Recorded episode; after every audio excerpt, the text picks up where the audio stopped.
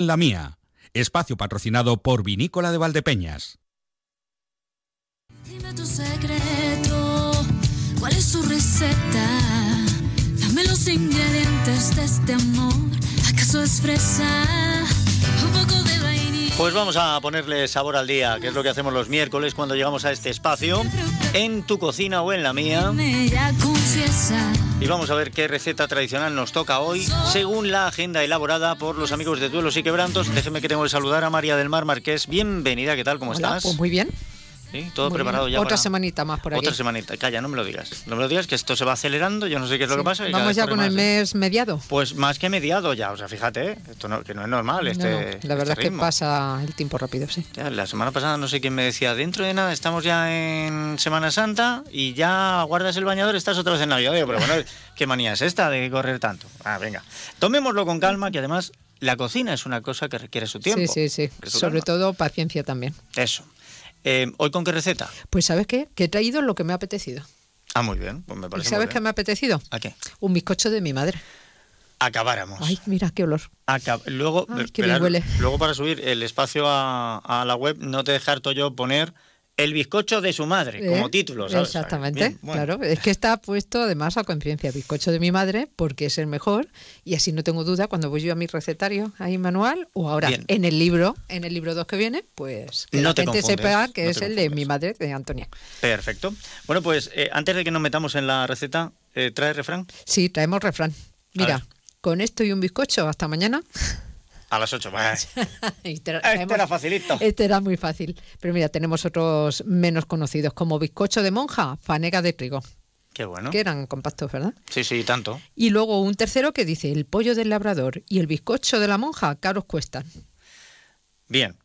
En Vale. los conventos es que se guisa bien y se sigue guisando bien. Sí, ¿eh? sí, bueno, siguen haciendo eh, Los las mojitas que se, dedican a repostería y demás. Sí. eh, maravilla, maravilla. Yo le tengo devoción a, a las clarisas, ¿eh? Sí, Le Yo, tengo las clarisas. el mazapán que hacen en los conventos a mí es el que más me gusta. O sea que, En Toledo tenemos por el mejor, ¿eh? por algo, por algo será. Oye, Bueno, mira, pero te quiero decir otra cosa. ¿Qué? Que este domingo volvemos ya con las actividades de duelos y quebrantos. Este domingo ya. Sí, este domingo volvemos a petición de varios socios que se han encontrado a José María Astasio por la calle y le han dicho, "Me, es el tiempo de unas gachas ricas de esas que haces tú, ahí compartiéndolo entre todos. Así que mira qué sencillito, un día de gachas entre los socios y socias de duelos y quebrantos. Pero esto lo dice solo por ponernos los dientes largos, ¿o cómo Eso, es? es que somos ponemos- unos privilegiados. Nos vamos a ponerle gachas hasta arriba, pero solo nosotros. Y nos Pues las hace. José María y todo, o sea que queremos pasar un buen día sin tener que cocinar ni nada, solo a comer, a disfrutar y a Muy, compartir. muy bien. Un saludo de aquí, José María. ¿eh? Gracias por estas iniciativas tan maravillosas. Bien, y más a esta hora, vale. Venga, ponme los dientes largos con el bizcocho. Venga, vamos con los ingredientes que son cosas que solemos tener en casa, por lo tanto, en cualquier momento es bueno pues para hacerlo Bien. y disfrutarlo, ¿vale? Venga. Este bizcocho de mi madre necesita cuatro huevos Sí. de los XL, un vaso de azúcar. Yo le quito un poquito de azúcar porque no se nota y quieras que no restamos un poquito de azúcar, ¿vale? Vale. medio vaso de leche, un vaso de aceite de oliva virgen extra frito previamente y frío, porque si no se nos, eh, se nos cuajan los huevos. ¿Qué queremos decir? Que hay gente que me lo pregunta, pues que lo pones en la sartén y antes de que empiece a humear, lo paras. En el mismo momento que En empieza mismo a momento. querer humear, hay que pararlo, Y hay que esperar al mínimo media hora para que, Para que se enfríe. para que se enfríe y pierda temperatura. Un vaso de harina normal, un vaso de harina con levadura integrada y un sobre de levadura. Vale. ¿Que no tenemos eh, harina con levadura integrada? Pues le echamos otro vaso de harina y le echamos otro sobre de levadura. El caso es que, que tenga consistencia nosotros. para subir. Cu- Cuando hablamos de integrar, eh, vaso de harina y un papelillo. De, un papelillo de y lo integramos. Como lo, todo suyo, que lo vamos a decir, es cernirlo o pasarlo por un colador, pues ya Vale. se, se integra bien. Venga, pues vamos con la elaboración, que es muy sencillita y es una actividad que lo pueden hacer hasta los niños pequeñitos, vamos, de dos y tres años, ya pueden hacerla y más saludable es siempre que el que compremos, lógicamente, en tiendas. Bueno, pues primeramente batir los huevos. Batir los huevos consistentemente, ¿vale? Vale. No, no un poquito, sino que se integre bien y le metamos también aire. Y a continuación añadir el azúcar y batir hasta que observemos que los huevos blanquen. O sea, que le damos un poquito más. Se puede hacer incluso con batidora, con varillas eléctricas, Bien. porque conseguiremos que se nos quede más esponjoso.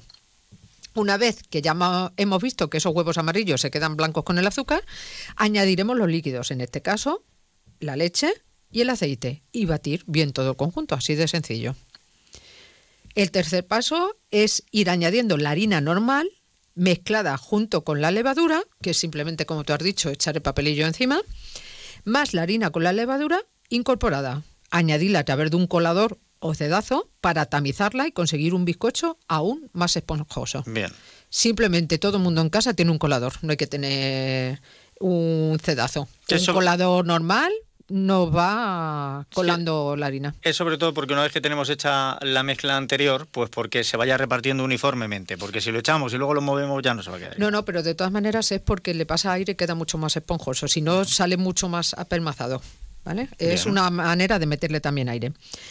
Por último, pues eso, como bien dices tú, mover de forma envolvente para no quitar ese aire el bizcocho y hornearlo a 170-180 grados durante unos 45 minutos. Sí que es cierto también, que es algo que todo el mundo aún no sabe, que el horno tiene que estar previamente calentado. Sí, claro, precalentamos el horno. Entonces pre- precalentamos el horno y lo horneamos. Todos los hornos, cada horno es un mundo, aunque sea la misma marca.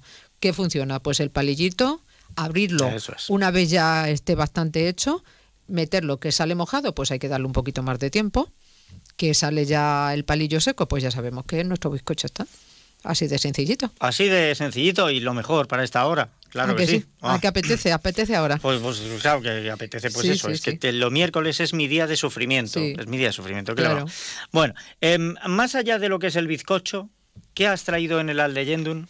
Pues eh, podríamos hablar de tantas cosas eh, que sabemos que el bizcocho este es más saludable que si lo compramos lógicamente Sí. en cualquier supermercado o cualquier establecimiento, pero para compensar esa, ese azúcar y esa harina, pues vamos a hablar de el plato único perfecto, que es el plato de Harvard, que es Vale. un plato Para que la gente se haga una idea, es un plato redondo que vamos a dividir en porciones Sí. de distinto tamaño que nos tienes que contar. Pues venga, mira, también llamado plato saludable, fue creado por nutricionistas de la Escuela de Salud Pública de Harvard para modificar y mejorar la pirámide alimentaria tradicional e ilustra la cantidad de nutrientes que debemos comer en nuestro día a día. Bien.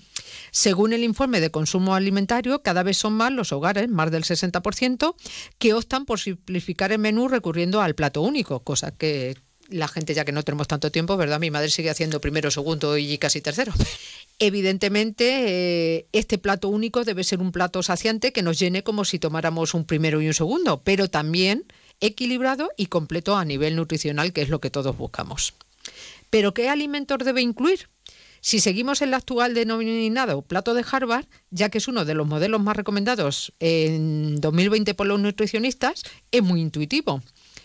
¿En qué se compone? Pues la mitad del plato, como tú bien decías, Emilio, estaría ocupada por hortalizas. Cuantos más variadas, mejor. O por frutas. Estas en menor proporción. Otro 25%, o sea, otra cuarta parte, correspondería a los hidratos de carbono, en los que dar prioridad siempre a los cereales integrales. Bien. Otro 25% deberían ocuparlo las proteínas, preferentemente pescado, aves, huevos, legumbres y en menor medida carne roja y queso. Como grasa recomendada, por supuesto, nuestro aceite de oliva virgen extra. La bebida, a lo sumo el agua. Y si se puede tomar una o dos porciones al día de leche y lácteos. Muy bien. Como podemos comprobar, tiene bastante en común con la dieta mediterránea. Según esta, los cereales y verduras deben constituir la base del plato y las proteínas ser más una guarnición. Este plato también me recuerda a la gente que seguimos así páginas en redes y todo eso, esos platos con el huevo, el aguacate, el pavo, pues eso es lo similar más o menos. Estupendo, estupendo. Muy bien. Así que así de sencillo. ¿Y cómo calcular las raciones? Y con esto finalizo. Pues en el caso de las ensaladas o verduras, eh, la ración corresponde a dos puños cerrados y en el de la fruta a un puño cerrado. La medida del arroz cocida, pasta, patatas y legumbres a un puño y la carne o pescado se asemejaría al grosor y tamaño de la palma de nuestra mano. Vale. O sea Bueno, que mira que cerca pues- tenemos el referente. Pues ya está, así de sencillito. Y este plato, eh, que lleva mucho tiempo marcando una pauta, Sí. además se ha visto reforzado con los últimos estudios. Dice un artículo que leí hace poco, a partir de los 40, quien quiera llegar a los 100 debería comer todos los días cereales integrales, frutos secos y legumbres. Maravilloso todo ello. Y hay también un estudio en una universidad americana que es de verdad muy interesante, si pueden búsquenlo y lo leen, porque han relacionado los picos insulínicos con el cáncer de páncreas. Y Mm. dicen que si seguimos con la dieta que tenemos, en el año 2030 será el más prevalente, siendo el que menos supervivencia tiene. Así que vamos a, a los cereales integrales. Me gusta todo eso, quitarnos de, de harinas refinadas y de tal. ¿Por qué? Porque metabolizamos de otra manera, es mucho más saludable. Mm. Pues que pases buena semana Igualmente. y bizcocho en ristre, nosotros seguimos, que, que seguir. Un trocito solo, pequeño. Solo un trocito, sé buena. Igualmente. En tu cocina o en la mía ha sido patrocinado por Vinícola de Valdepeñas.